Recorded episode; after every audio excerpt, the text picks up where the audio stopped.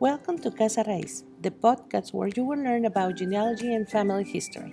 My name is Ruby Gonzalez, genealogy enthusiast and family history detective.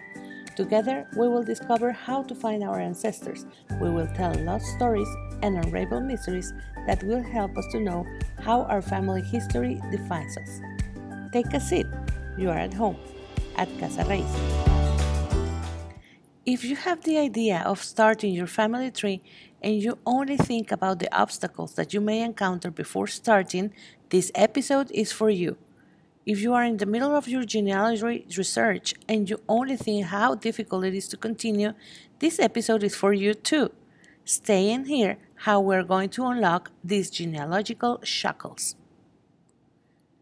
We all have excuses not to start or continue with our family tree. In my case, being shame of asking relatives who didn't know me stopped me for a long time. That is why here I present you a top 5 of genealogical excuses along with their solutions so that you have no longer excuses to start or continue with your family tree. Number 1. I don't have time. This must be the most common excuse for not doing your genealogy. If you are a very busy person, there is always a professional you can go to to do it for you. To be honest, this seems like a very intimate and personal trip to me, and the most appropriate thing is that you are the one who dedicates the time to know the history of your ancestors. So, if you are really interested, you can always invest a little time, maybe on the weekends, or take a genealogical vacation, traveling to the places where your family is originally from. The biggest advantage is that genealogy is an activity that has no time limit and has no end. You can always keep digging and find more information that may be useful for you. Number two, my family doesn't want to talk.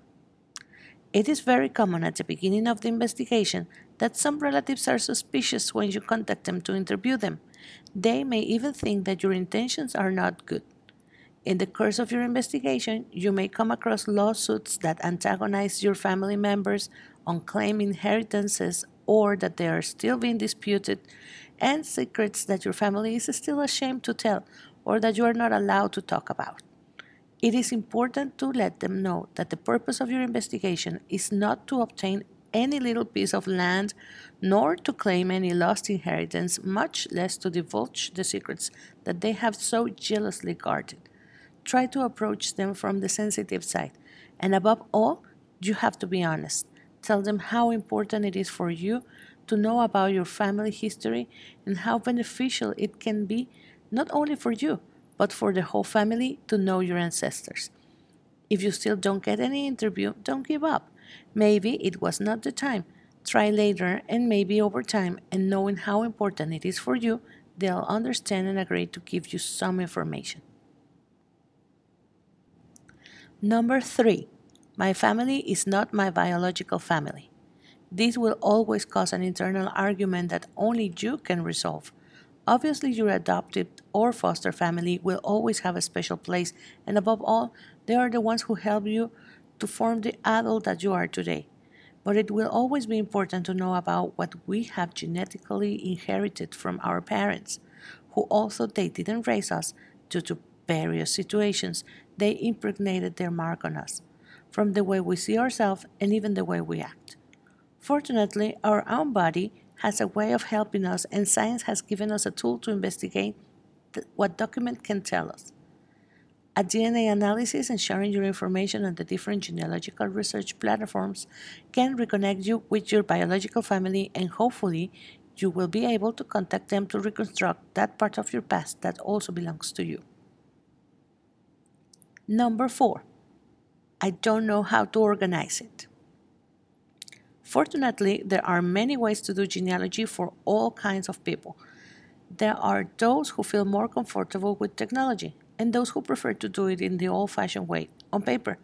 You need to be super organized to have all your genealogy on paper, but it's not impossible. There are tons of examples and templates that can help you to have everything very well organized. But if your thing is technology, in episode 1, How Do I Start?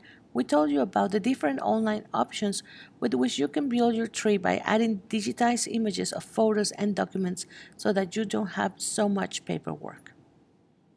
Number five, I started too late. When I started doing genealogy, I was one of the youngest people in the group I was counseling with.